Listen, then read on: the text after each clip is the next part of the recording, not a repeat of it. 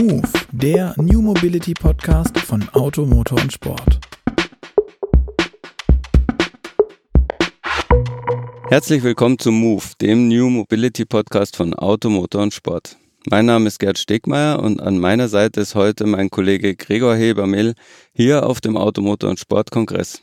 Hallo Gregor, vielen Dank, dass du Luca vertrittst. Ja, hallo Gerd, ich freue mich dabei zu sein. Sehr schön. Wir haben heute den perfekten Podcast-Gast, denn er ist laut seiner eigenen Website unter anderem Speaker und Autor. Darum herzlich willkommen bei Move, Janis McDavid. Ja, vielen Dank. Ich freue mich, äh, dabei sein zu dürfen. Ja, Janis, so wie ich dich gerade eben vorgestellt habe, ähm, wird dich vermutlich zunächst niemand wahrnehmen der dir erstmals begegnet in Live. Ähm, Janis, du lebst mit einem Handicap. Ähm, kannst du das unseren Zuhörern mal beschreiben? ja, sehr gerne. Tatsächlich werde ich so äh, selten angekündigt und äh, die absurdeste Ankündigung, die ich mal hatte, da war ich Überraschungsgast bei einem Vortrag und da hat äh, der Moderator gesagt, ja, und unser heutiger Speaker ist mit seinem eigenen Auto angereist. Und das ganze Publikum war irgendwie so, hä, und was ist jetzt besonders daran? Insofern äh, kann ich das natürlich gerne beschreiben. Ich bin ohne Arme und Beine geboren und ähm, ja, habe sozusagen zwar auf, auf der rechten Seite so, so kurze Arm, also einen kurzen Armansatz und auf der linken Seite auch einen kurzen Beinansatz, aber ansonsten ähm, ist das alles, was da sonst dran ist, äh, bei mir nicht dran. Und äh, genau, so bin ich geboren und äh, das ja, beschäftigt mich mein ganzes Leben schon. Ja, ähm, du hast gerade schon angesprochen, äh, du bist mit dem Auto angereist. äh, wir sitzen in deinem Auto, das du noch nicht allzu lange hast. Äh, du hattest vorher ein anderes, ein größeres. Wir sitzen jetzt in der V-Klasse, ähm, die auch speziell auf dich umgebaut ist. Ähm, von der Firma Paravan, deren Markenbotschafter du bist. Passt ja irgendwie sehr gut zusammen. Paravan baut Autos, für Menschen mit Behinderung. Und wie gesagt, wir sitzen in deinem Alltagsauto, du sitzt am Fahrersitz. Ähm, ja, vielleicht kannst du uns mal beschreiben. Für uns sieht das alles aus wie Zauberei. Wie steuerst du dieses Fahrzeug? Ja, tatsächlich äh, ist das immer auch eine sehr spannende Angelegenheit. Ich fühle mich selber auch immer so ein bisschen wie in einem Raumschiff oder wie in einem Flugzeug.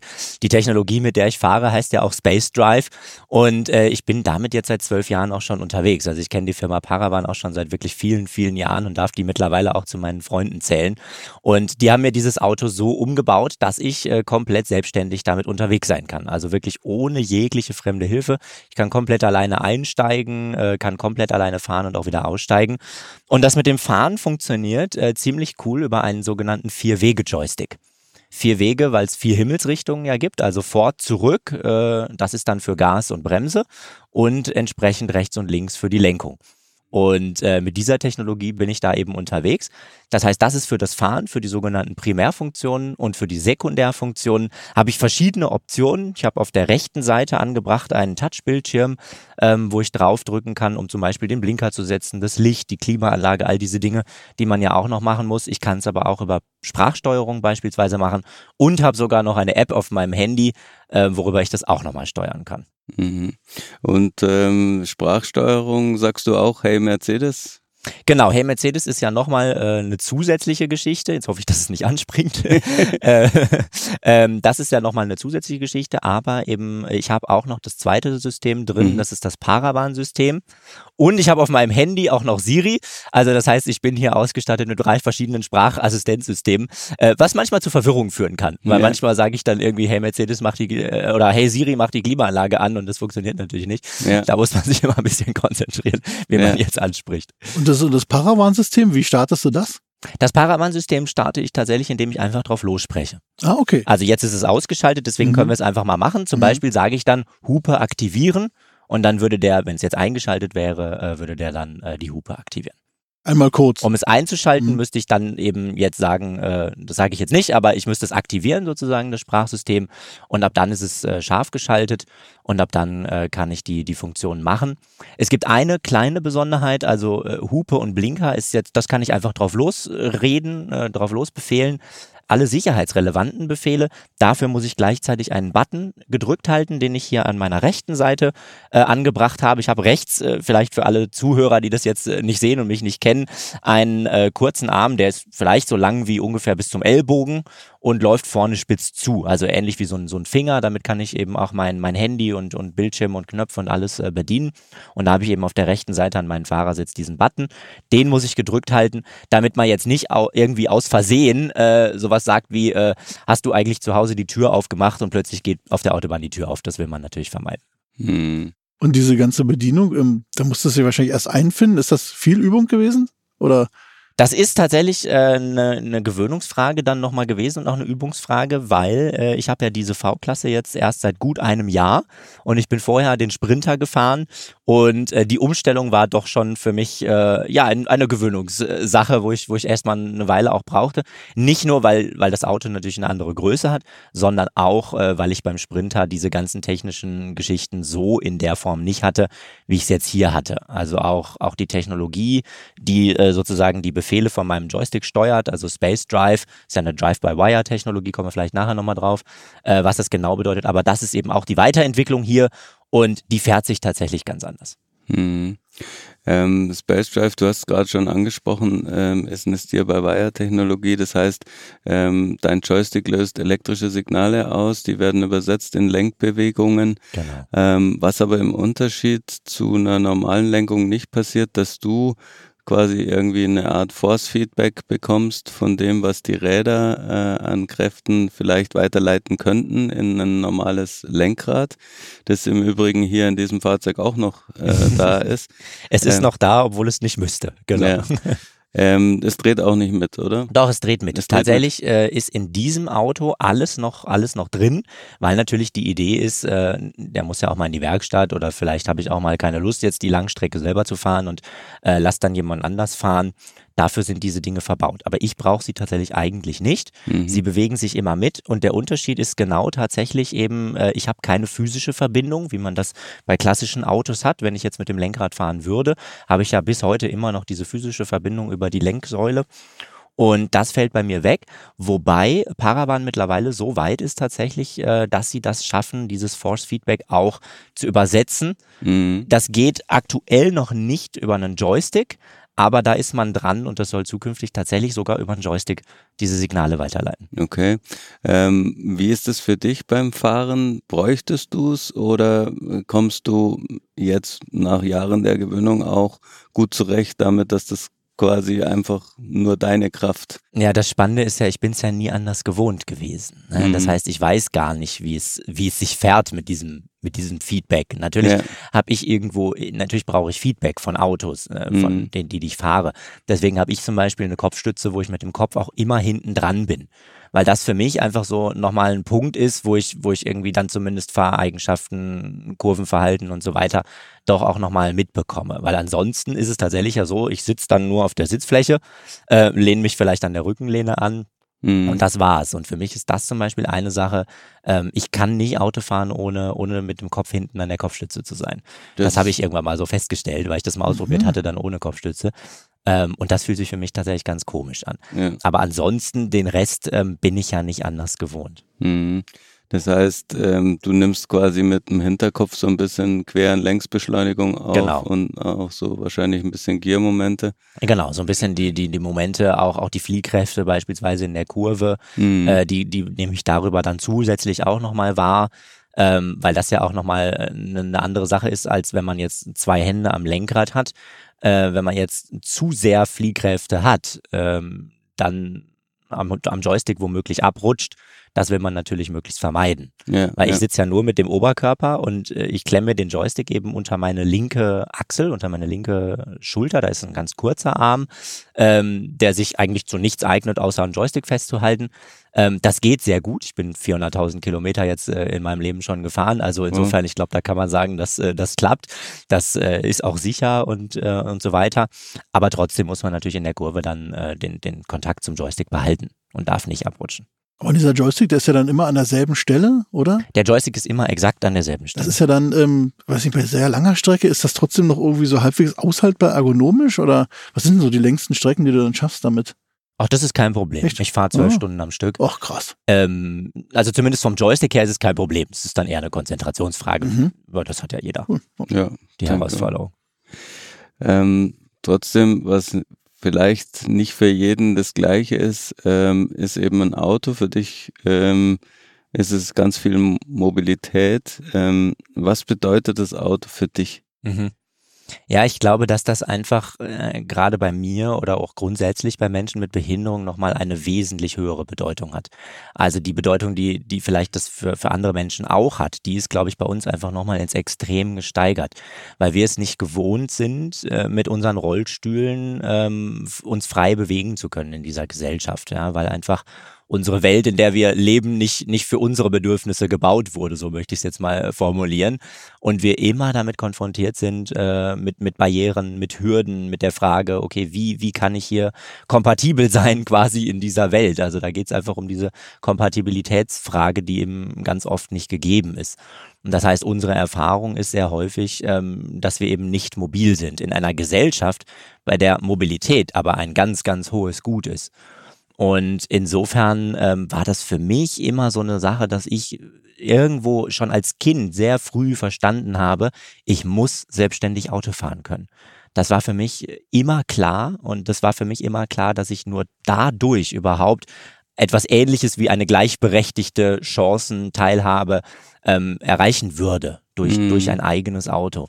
Als ich aber diese ersten Vorstellungen hatte, war natürlich die Technologie noch äh, gar nicht erfunden oder, oder erst gerade in den Kinderschuhen, ähm, so dass ich da noch keine wirklich klare Vorstellung von hatte und die anderen Menschen um mich herum natürlich noch viel weniger, so dass ich also tatsächlich sehr viele Reaktionen bekommen habe nach dem Motto, nein, das wird nicht funktionieren und äh, schlag dir das besser sofort aus dem Kopf, weil du wirst nur enttäuscht sein, je länger du an diesem Traum festhältst und so weiter.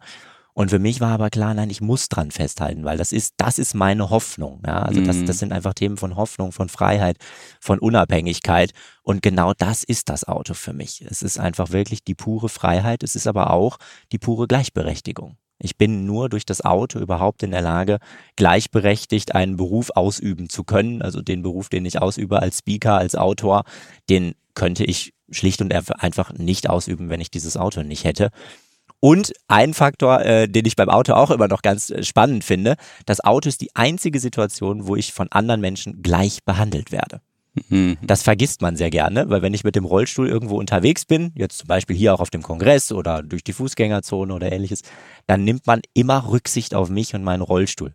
Das heißt, wenn ich jetzt hier jemanden anrempeln würde, würde derjenige sich im Zweifel bei mir entschuldigen. Mhm. Was völlig absurd ist, weil es ja mein Fehler war. So. Das ist im Auto für mich eine andere Situation, weil man da eben nicht sieht, dass ich keine Arme und Beine habe oder eine Behinderung habe und ich da tatsächlich gleich behandelt werde. Hm. Also dieser, dieser über, überhohe Respekt, den dann ja. manche haben, der, der stört dich dann aber auch, ja, mit anderen Ja, das Worten. ist eine Form der, der, der, der Diskriminierung hm. trotzdem. Hm. Es ist zwar eine positive Diskriminierung, ah ja. hm. aber auch eine positive Diskriminierung ist und bleibt eine Diskriminierung. Ne? Und äh, hm. das habe ich im Auto eben nicht. Und insofern ist das für mich auch nochmal eine ganz spannende und auch entspannte Situation, weil ich mich in der Öffentlichkeit bewegen kann ohne sofort angeglotzt zu werden, ohne sofort äh, immer, dass die Leute Rücksicht auf mich nehmen. Wenn ich mich in meinem Auto hier mit der V-Klasse als Arschloch verhalte auf der Autobahn und jemandem die Vorfahrt schneide oder irgendwas, ähm, dann, dann reagiert der so auf mich, wie er auf jeden anderen auch reagieren würde. Ne? Wie man das eben dann ähm, okay. so hat auf deutschen Autobahnen. ja, ja, ja. Ja, man stellt ja auch immer wieder fest, dass ähm, das andererseits so eine gewisse Distanz zwischen die Menschen bringt, ne, weil sie sitzen in ihrem Bürgerkäfig, man kann sie nicht so ganz richtig erkennen und so. Ähm, und viele von uns werden sich wahrscheinlich auch dran erinnern, was sie manchmal im Auto über andere Verkehrsteilnehmer sagen. ähm, kann man sich sehr gut vorstellen, dass das für dich auch eine ganz besondere Situation ist. Ähm, wie ist denn das, wenn du jetzt im Vergleich dazu dich äh, mit öffentlichen Verkehrsmitteln bewegen würdest, davon abgesehen, was es für praktische Probleme mit sich bringt? Ähm, ist der Punkt auch, dass du dann halt jedes Mal wieder auf andere Menschen auf die Hilfe angewiesen bist? Ja, also es fängt tatsächlich damit an, dass ich erst einmal am Anfang einen enormen Planungsaufwand habe, den ich nicht habe, wenn ich mit dem eigenen Auto unterwegs mhm. bin. Ja, ähm, weil ich erstmal anfangen muss, alles zu organisieren. Wie komme ich von A nach B? Und das ist bei mir nochmal eine Stufe härter oder schärfer als bei anderen Menschen, die einfach die App einschalten und sich irgendeine Verbindung raussuchen und dann losfahren. Ne? Ja. Ähm, das heißt, es ist ein Planungsaufwand. Ich muss das vorher anmelden. Also wenn wir jetzt mal das Beispiel Deutsche Bahn nehmen, so äh, als Hauptmobilitätsanbieter im öffentlichen Bereich, ähm, dann muss ich das mindestens 24 Stunden vorher anmelden und bin dann äh, tatsächlich auf die Hilfe von anderen Menschen angewiesen. Und ich meine, wir kennen das alle. Ähm, auf andere Menschen angewiesen zu sein, ist äh, eine schwierige Situation manchmal, weil Menschen können auch mal Dinge vergessen. Das liegt in der Natur der Sache. Ähm, nur, dass es in so einem Fall einfach dramatische Auswirkungen hat. Und ich wurde tatsächlich schon in Zügen vergessen und bin dann äh, ganze Bahnhöfe weitergefahren, weil man einfach schlicht vergessen hat, mich, äh, mich aus dem Zug rauszuholen. Ähm, war zum Glück nicht ganz so dramatisch, weil es im Ruhrgebiet war. Da war der nächste Bahnhof nicht ganz so weit weg. Aber wenn ich mir jetzt vorstelle, in einem IC-Sprinter zu sitzen, äh, dann bin ich einfach mal schnell am anderen Ende von Deutschland äh, beim nächsten ja. Bahnhof. Und das sind natürlich Dinge, die, die gehen so nicht.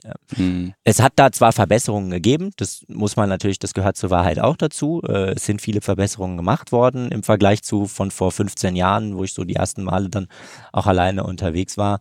Aber ich sage immer, also mit einem Elektrorollstuhl äh, unterwegs zu sein im öffentlichen Personenverkehr, das ist vom Abenteuerfaktor ähnlich wie auf den Kilimanjaro zu steigen.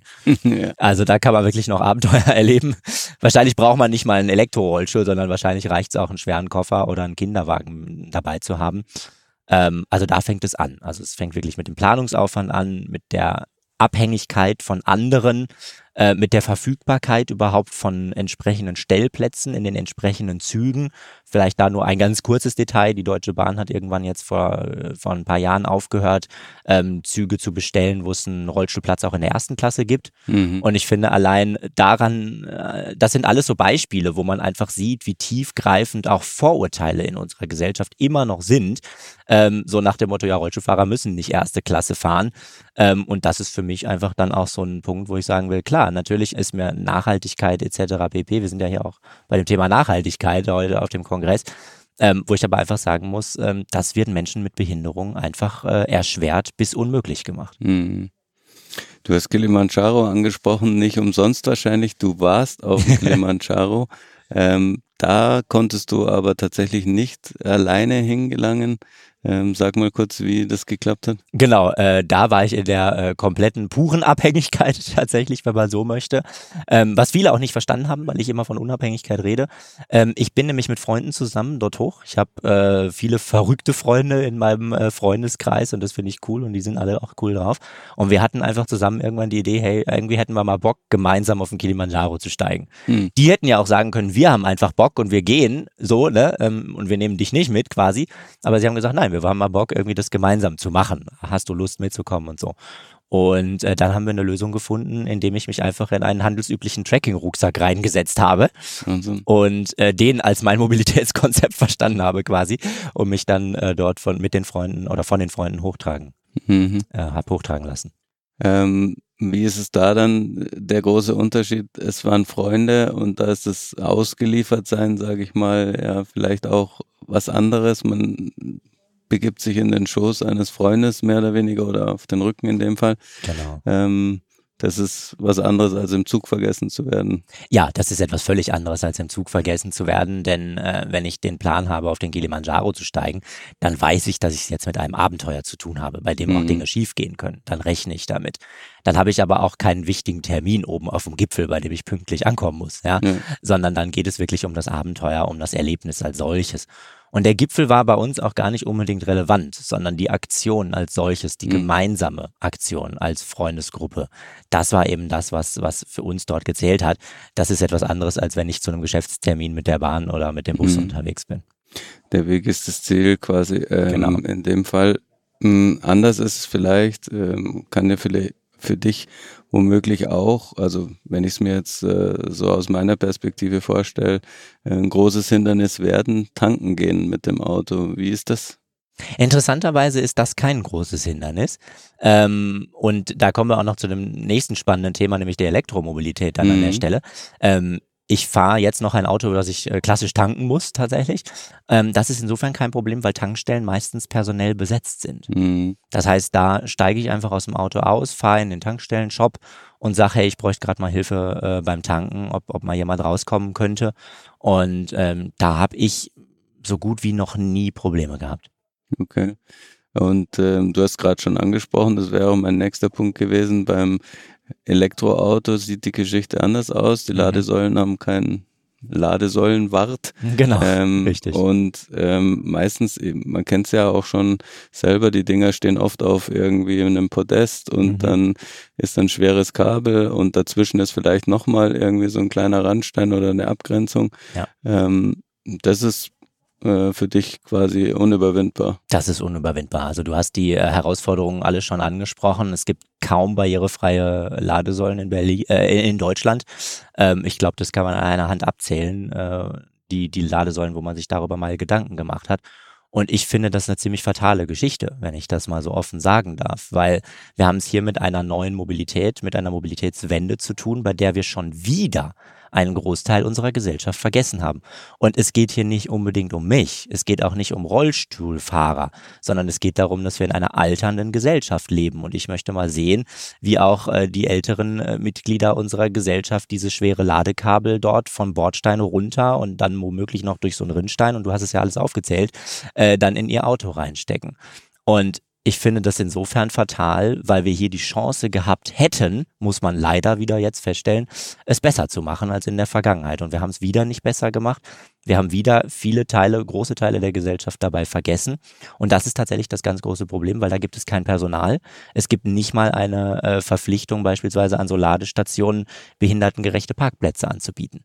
Mhm. Das heißt, im Zweifel komme ich als Rollstuhlfahrer oder als jemand, der auf einen Rollator angewiesen ist oder meinetwegen auch als jemand, der einen Kinderwagen dabei hat, äh, komme ich einfach schlicht aus dem Auto nicht raus. Weil Ja. ich dann so dicht nebeneinander stehe, rechts und links andere Autos, ähm, dass das einfach dann auch schon ein Ding der Unmöglichkeit ist. Und das finde ich, das finde ich schade, ähm, weil hier an der Stelle ähm, Menschen auch die Chance gegeben wird, sich in einer nachhaltigen Art und Weise fortzubewegen. Mhm. Und meinst du, da ist das Kind schon in den Brunnen gefallen oder ist es noch nicht zu spät und man kann noch mit entsprechenden Vorschriften, Vorgaben, Vorschlägen was machen? Ich meine, viele Ladesäulen fehlen ja auch noch. Genau. Ich bin ein hoffnungsloser Optimist.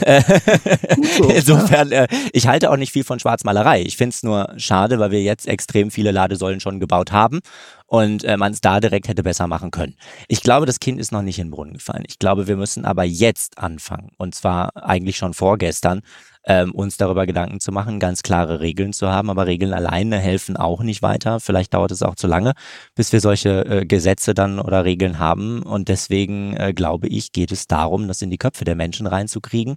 Und mir geht es eigentlich darum, ein Bewusstsein zu erschaffen, dass wir einfach von uns heraus diese Dinge mitdenken und gar nicht unbedingt, also ich meine, warum brauchen wir immer Regeln? Warum können wir nicht einfach die Dinge sozusagen, die in dieser Gesellschaft relevant sind?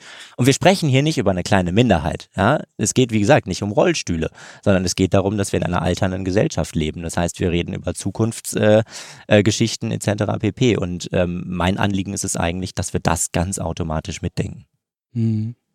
Ja, vielleicht sind ähm, solche Dinge ja auch immer von der technischen Seite her gedacht und zu wenig von den Leuten, die es nachher benutzen sollen, weil ehrlich gesagt, es ist ja auch für ähm, Menschen ohne Behinderung gar nicht so einfach an so einer Ladesäule. Also dann hat man dieses Kabel in der Hand, dann guckt man gerade nicht so nach unten, dann fliegt man als nächstes über den kleinen Mhm. Randstein. Äh, Genau. also vielleicht ist das auch so ein, so ein Punkt, ähm, ja, mehr Menschen äh, zugewandte Technik zu Mhm. denken. Ja, ich glaube, dass, also ich bin jemand, ich habe ganz klar immer die Nutzerperspektive. Ähm, auch jetzt sozusagen in meiner Funktion als Paravan-Markenbotschafter, äh, wo ich natürlich auch involviert bin in solche Fragen, auch in Weiterentwicklungen etc. pp. Aber für mich eben immer aus der Perspektive des Nutzers, immer aus der Perspektive des Menschen. Und ich sage immer, Barrierefreiheit ist für viele überhaupt die Grundvoraussetzung, teilnehmen zu können. Aber Mhm. für alle anderen ist es am Ende auch ein Komfortgewinn. Ja. Genau wie du Mhm. schon gesagt hast.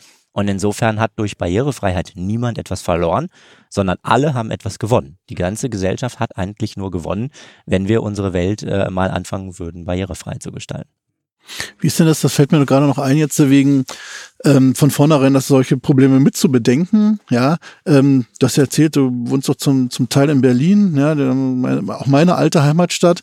Und ähm, da werden jetzt ja Autos auch vermehrt, zumindest aus dem Stadtzentrum rausgedrängt. Mhm. Immer mehr Fahrradstraßen. Ich glaube, die Stargarder Straße ist inzwischen eine Genau, Fahrradstraße. die ist jetzt auch eine Fahrrad, das ist ja bei mir da in der, im Kiez. Genau. Oder ich war da neulich ein Eis essen, dachte auch, okay, jetzt kannst du ja nur noch als Anliegerauto fahren. Mhm. Ähm, wie ist denn da deine Erfahrung? Wird das mitbedacht, dass dann Leute, die so ein Auto für ihre persönlichen Freiheit viel mehr brauchen als jetzt ein ich sag mal, ein regulär gesunder Mensch, mhm. ja, ähm, ist, wird das mitbedacht oder mhm. wird dann einfach so ein Fahrzeug komplett rausgedrängt? Ja, das ist tatsächlich genau die äh, Schwierigkeit äh, an der Stelle. Ähm, ich will vorab mal klarstellen, ich finde diese Ideen durchaus unterstützenswert und gut. Also ich bin ein großer Freund davon, sich Gedanken zu machen, ob man jetzt überhaupt überall mit dem Auto ständig in die Innenstädte fahren muss. Ja, ich glaube schon, dass das ein guter Ansatz ist und ich glaube, die Zeit ist auch gekommen, wo man sagt, okay, man kann Innenstädte auch mal wieder so gestalten, dass sie den Menschen quasi zurückgegeben werden, wenn man jetzt diese sprachliche Geschichte da möchte.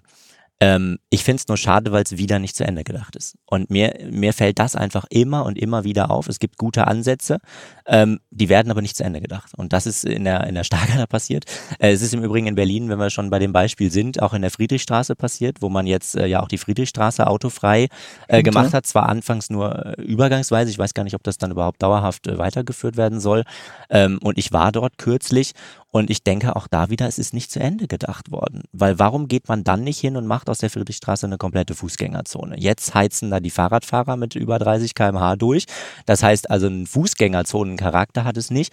Die Bordsteine sind nicht abgesenkt. Das heißt für mich wieder, als jemand, der auf einen Rollstuhl angewiesen ist, bringt es rein gar nichts, weil ich mich rein nur auf den Gehwegen und dann erst immer an den Kreuzungen auf die Straße und dann muss ich mich entscheiden, will ich jetzt auf der Straße oder auf dem Gehweg. Aber eine Fußgängerzone ist ja eigentlich davon geprägt, dass man von links nach rechts und quer und, und Slalom dort, dort sich frei bewegen kann.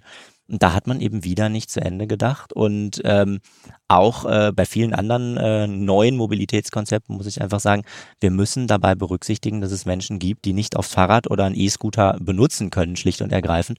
Und auch diese Menschen haben ein Recht auf Mobilität. Und das müssen wir sicherstellen. Wie wir das sicherstellen, das ist dann eine politische Frage. Das kann ich jetzt auch abschließend nicht beantworten. Ähm, ich kann nur darauf aufmerksam machen, dass da ein Punkt ist, den wir berücksichtigen müssen. Hm.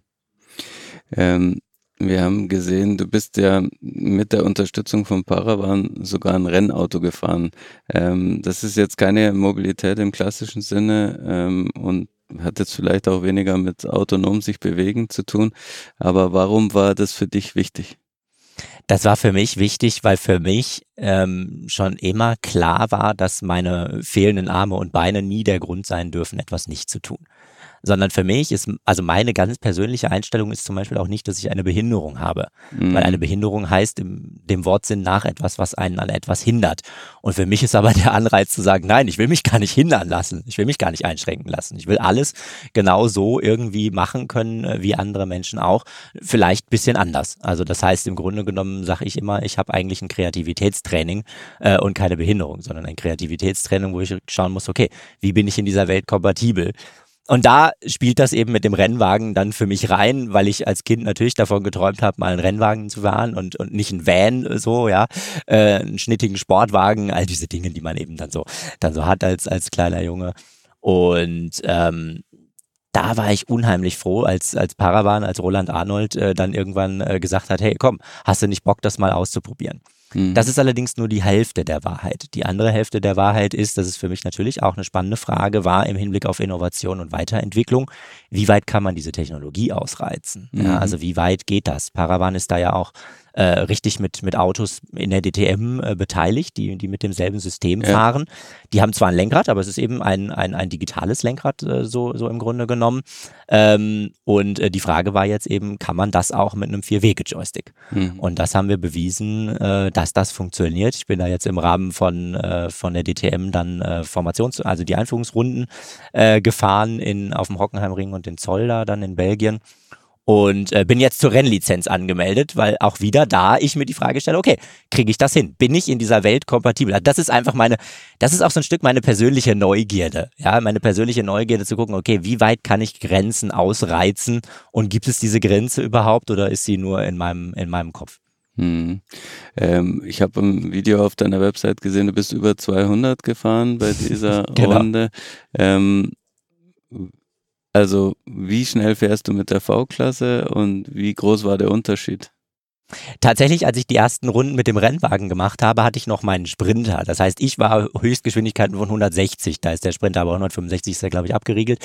Ähm, das heißt, das war meine Höchstgeschwindigkeit, die ich jemals in meinem Leben so gefahren bin. Und dann kam der Rennwagen mit, mit den 205, äh, die wir da auf der Teststrecke äh, hatten. Und äh, danach habe ich erst die V-Klasse gekriegt. Mittlerweile fahre ich mit der V-Klasse auch 220. Äh, das, was sie eben hergibt äh, auf Ja. der Autobahn. Äh, mehr geht nicht. Aber 220 ist für die Größe des Autos schon auch ausreichend, Sehr ehrlich gesagt. Ja. Ähm, und äh, genau, und auf der Rennstrecke dann eben auch. Ja. Und, auf, auf einer Rennstrecke sind natürlich 200 ähm, auch nochmal ein Aber anderer was Schnack. anderes als auf einer geraden Autobahn, das ist klar. Und jetzt, wenn du sagst, du fährst gerne auch mal 220 und die Rennstrecke machst jetzt Rennlizenz, um, um ähm, auszutesten, was so geht, ne? Und als Herausforderung macht dir aber auch Spaß, oder dann? Ja, natürlich. Es macht mir Spaß. Ähm, ich finde es unheimlich cool. Ich finde es vor allem auch deshalb cool, weil wir damit zeigen können, hey, eine Behinderung muss nicht unbedingt eine Behinderung sein, sondern am Ende des Tages kommt es eben darauf an, die Voraussetzungen zu schaffen. Ähm, und ich bin ja tatsächlich davon überzeugt, dass wir diese Unterscheidung zwischen Behinderung und Nichtbehinderung komplett sein lassen können, ab dem Punkt, wo wir in einer Welt leben, die perfekt wäre. Es ist natürlich hypothetisch, das ist mir klar und wir reden hier über Zeitspannen, die werden, also das werde ich nicht mehr überleben wahrscheinlich, aber nichtsdestotrotz, ich finde, das muss man sich klar machen. Also ich habe jetzt zum Beispiel hier dieses Auto. Das ist technologisch so gebaut, so weiterentwickelt. Ich habe hier keine Behinderung. Ich kann dieses Auto genauso fahren, wie jeder andere Auto fahren kann. Da ist es völlig irrelevant, ob ich Arme und Beine habe oder nicht, sondern die Technologie hilft es mir, eben hier sozusagen meine Behinderung ein Stück weit dann eben, äh, nicht nur ein Stück weit, sondern komplett zu überwinden. Zumindest in dem Themengebiet. Mhm. Ähm, wie stehst du dann zum autonomen Fahren? So ein autonom Auto, ist, ist es dann für dich ähm, erweiterte Autonomie oder eben nicht, weil du nicht mehr selber fahren kannst und das gar nicht selbst machst, sondern die Technik das für dich macht? Ich glaube, es kommt drauf an, wiederum. Also ähm, natürlich macht mir Autofahren Spaß. Ja, das hört aber nach zwei Stunden auch auf. Also wenn ich jetzt da acht Stunden vor mir habe, ganz ehrlich, also denjenigen möchte ich mal kennenlernen, der da wirklich noch mit großer Freude acht Stunden Auto fährt auf den Autobahnen, die wir aktuell haben, ja, und Mhm. äh, mit den anderen Verkehrsteilnehmern etc. Ähm, insofern, ähm, ja, ich äh, freue mich tatsächlich auf das autonome Fahren, ähm, auch ein Stück weit, weil ich die Hoffnung habe, dass solche Umbauten für mich dann deutlich einfacher wären. Weil wenn ich Mhm. einfach in einem Konfigurator von Anfang an sagen kann, hey, ich hätte gerne ein Steer-by-Wire-System, ähm, dann ist es am Ende des Tages viel einfacher, einfach einen Joystick einzubauen und es muss nicht komplett das Auto. Aktuell ist es ja so, dass das Auto fertig bei Paravan angeliefert wird, komplett auseinandergebaut wird. Da bleibt also außer Karosserie nichts mehr übrig und Kabelsträngen und dann wird es wieder neu zusammengeflickt. Mhm. Was ja eigentlich Irrsinn ist, wenn man das jetzt mal so, äh, so betrachtet. Und äh, da ist tatsächlich meine Hoffnung, ähm, dass das einfacher wird und dass auch mehr Menschen dann einfach entscheiden können, okay, wir wollen entweder auf die klassische Art und Weise fahren oder eben über Steer-by-Wire. Ich glaube, dass das so ein bisschen der Zwischenschritt sein könnte. Allerdings haben wir auch sehr große Herausforderungen hier wieder, die auf uns zukommen. Ähm, beispielsweise äh, wird es ja verpflichtend sein, ich glaube ab 2025, wenn ich jetzt richtig informiert bin, gewisse Assistenzsysteme in den Autos äh, zwangsweise zu haben. Und das wird eine spannende Geschichte, wenn ich dann nur noch ein Auto kaufen kann, äh, was äh, sozusagen erfordert, dass meine Hände am Lenkrad sind. Mhm. Ja, also das heißt, auch hier muss man genau hinschauen. Ich glaube, das kann eine Hoffnung sein, das, das Thema autonomes Fahren, muss es aber nicht und ist es nur dann, wenn wir alle Menschen wiederum mitdenken. Also es ist im Grunde genommen das gleiche Spiel wie beim Thema Elektromobilität, wenn wir nicht alle Menschen mitdenken. Wenn wir autonom fahrende Taxen oder Busse in den Innenstädten haben, aber die haben keine Rampe, naja, dann bringen sie mir auch nichts. Mhm. Ne? Dann, dann ist es für mich irrelevant. Ja, Ja. Verstehe. Und das fände ich schade. Vielleicht das noch als Ergänzung, ja, weil ich meine Space Drive, mit dem ich jetzt seit zwölf Jahren unterwegs bin und andere Menschen mit Behinderung seit über 20 Jahren unterwegs sind. Wir sind die Vorreiter dieser Technologie.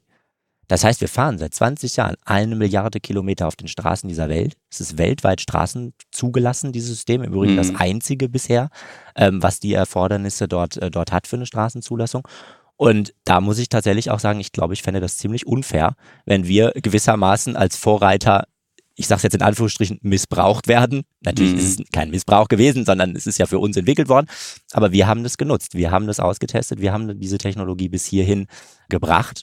Und wenn wir jetzt dann wiederum vergessen werden, glaube ich, äh, wäre das keine faire Angelegenheit. Wir haben jetzt viel über Unterschiede gesprochen und ähm, dass du dir eine Welt wünschst, wo die Unterschiede zwischen uns keine Rolle mehr spielen, dass jeder machen kann, was er möchte. Ähm, für unser einen ohne Behinderung ähm, gibt es so einen so einen Film, ähm, der das Thema eigentlich total auf die Spitze treibt. Und ich habe mich von Anfang an gefragt, ähm, ich gehe mal davon aus, du kennst äh, ziemlich beste Freunde, den Film. Natürlich, ich habe ihn zigtausendmal gesehen. ja, das ist schon mal super. ähm, trotzdem ist bei uns ähm, uns einmal wirklich das, obwohl das ein sehr heiterer Film ist, wie ich finde, ähm, das Lachen total im Halse stecken geblieben. Da gibt es so eine Szene, da sagt der Betreuer zu dem Mann im Rollstuhl, ähm, keine Arme, keine Schokolade. ähm, wie, wie gehst du mit sowas um? Also für unser einen wirkt der Scherz ja total rüde und mhm. total krass. Ähm, wie, wie ging es dir, als du es gesehen hast? Ich muss gestehen, es war einer der besten oder ist bis heute einer der besten Filme, die zu dem Thema jemals gemacht wurden. Ähm, und mit solchen Situationen, ich fand es ehrlich gesagt jetzt nicht wahnsinnig witzig, die Situation, aber es hat mich auch nicht gestresst. Das mhm. liegt vielleicht einfach an meinem Humor. Ich habe vielleicht einen anderen Humor. Aber tatsächlich, gerade wenn es um, um derben Humor geht, auch um schwarzen Humor etc., ähm, da bin ich selber gut dabei. Also insofern, ähm, ich finde, man darf sich selber auch nicht zu ernst nehmen. Ja? Also ich finde, man muss auch über sich selbst lachen können. Ich finde, es ist eine der wichtigsten Eigenschaften als, als Mensch überhaupt, dass man über sich selbst lachen kann. Und das hat der Film gezeigt. Ähm, ich glaube, wenn meine Assistenzkraft das gesagt hätte, hätte ich sie einfach umgefahren mit dem Rollstuhl, ja.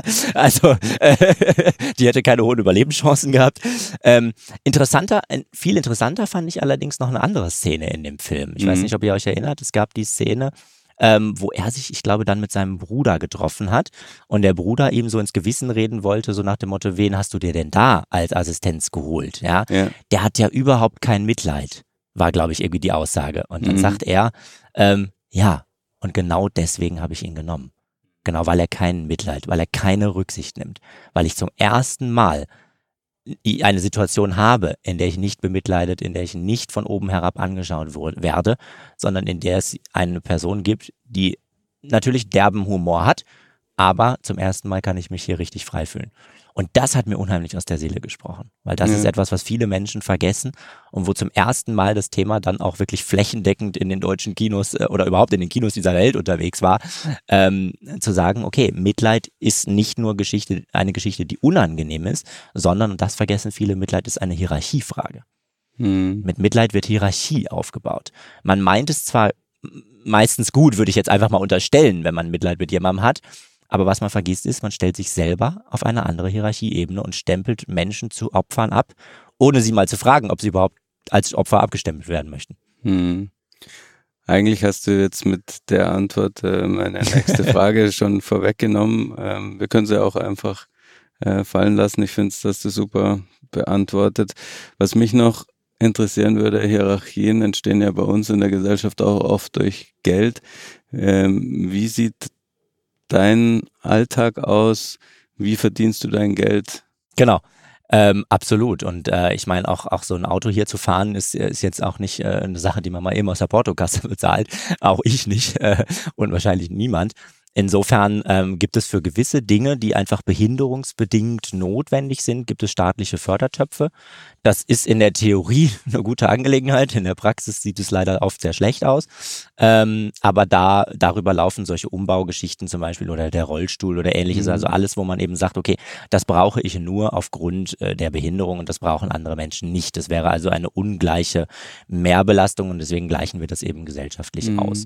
Ähm, leider ist das an gewisse Einkommens- und Vermögens Leistungsgrenzen gekoppelt, was dann da, dazu führt, dass ich ja jetzt einen guten Beruf habe, mit dem ich auch gutes Geld verdiene, ähm, aber das Geld im Zweifel auch nicht behalten darf. Also da äh, kommt dann sozusagen das Problem von hinten wieder durch die Tür mhm. herein, ähm, wo, wo dann einfach eine ganz klare Benachteiligung da ist, weil alle meine Kommilitonen, die im Zweifel dasselbe gelernt oder studiert haben, äh, die, die können ihr Geld verdienen und auch behalten und, und Menschen mit Behinderung, nur weil sie eine Behinderung haben, nicht.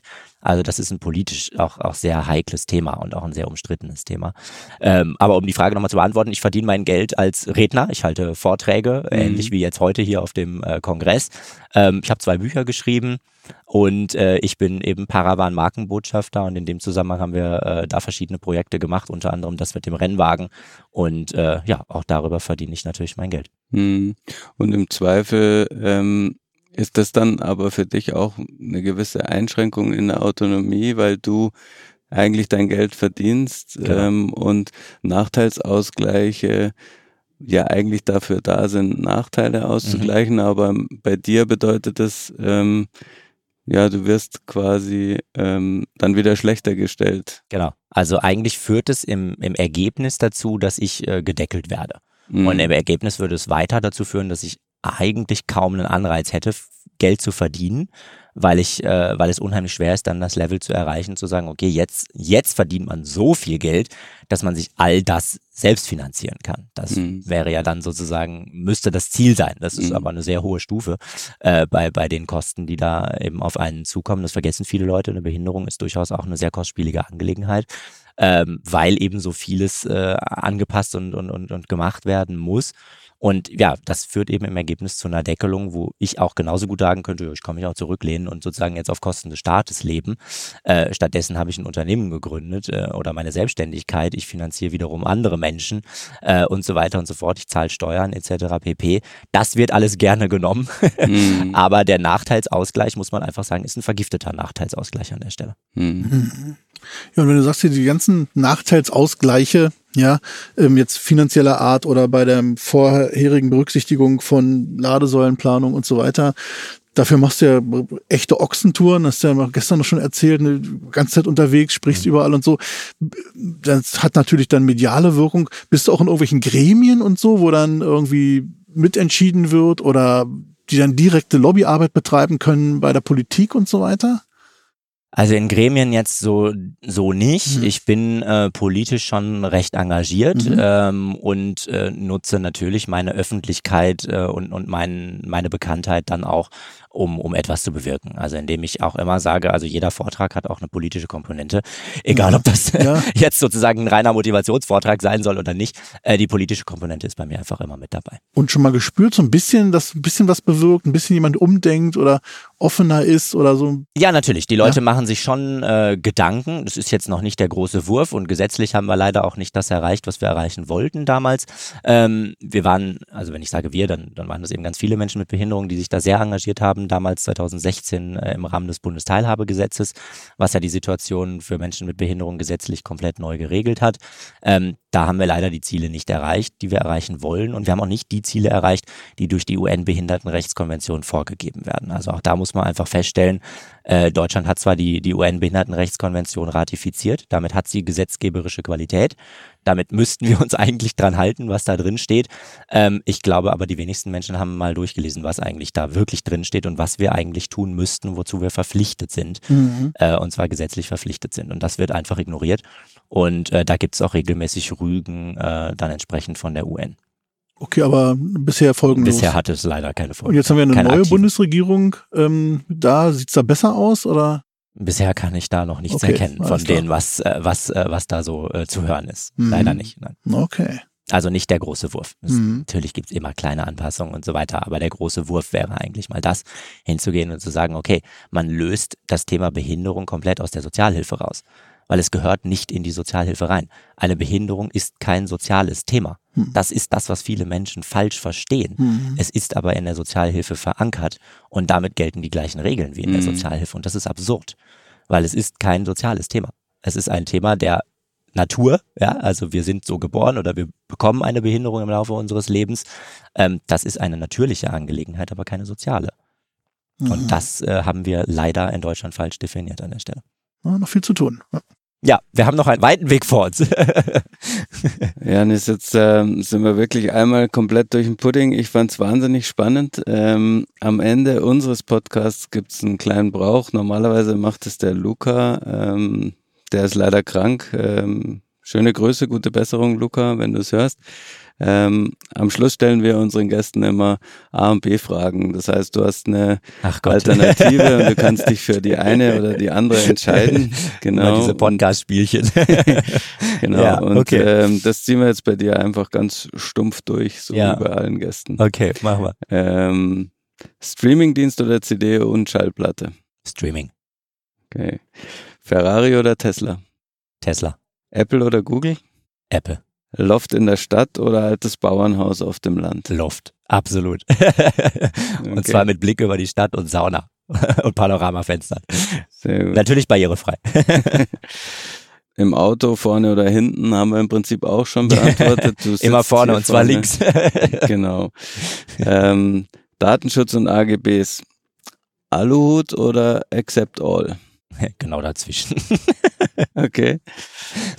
ähm, aber ich glaube auch bei dieses klassische Frage, die wir immer haben nach den Hobbys, eher Fliegen, Fischen oder eher was mit Adrenalin, haben wir eigentlich auch schon beantwortet. Adrenalin. Absolut. Genau. Ja. Ähm, Star Wars oder Star Trek? Äh, lustigerweise muss ich gestehen, ich kenne beide nicht. Ich glaube, ich bin der Einzige auf dieser Welt, der beide Filme noch nicht gesehen hat. Okay. Kann ich nicht beantworten. Auch, auch mal eine gute Antwort. Ähm, Kaffee oder Tee? Kaffee, Steak oder Falafel? Falafel, Nachteule oder Lerche? Nachteule. Sehr gut. An alle da draußen, vielen Dank fürs Zuhören. Ihr hört wieder von uns ähm, in zwei Wochen, wieder an einem Freitag. Bis dahin freuen wir uns auf Feedback von euch und drum äh, freuen wir uns auch, wenn ihr den Podcast bei iTunes bewertet oder mal eine E-Mail schreibt an podcast.move-magazin.de und uns dann sagt, wie es euch gefallen hat. Ähm, für alle Podcast-Hörer haben wir außerdem noch ein kleines Schmankerl. Wenn ihr auf www.motorpresse-aktion.de slash ams geht, könnt ihr euch eine Gratisausgabe der aktuellen Automotor und Sport bestellen. Ganz für uns sonst und äh, Freihaus. Ich hoffe, ihr seid beim nächsten Mal wieder dabei und bis dahin. Tschüss. Vielen Dank, Janis. Vielen, vielen Dank euch. Hat mir eine große Freude gemacht. Ja, Danke. vielen Dank, war mega spannend.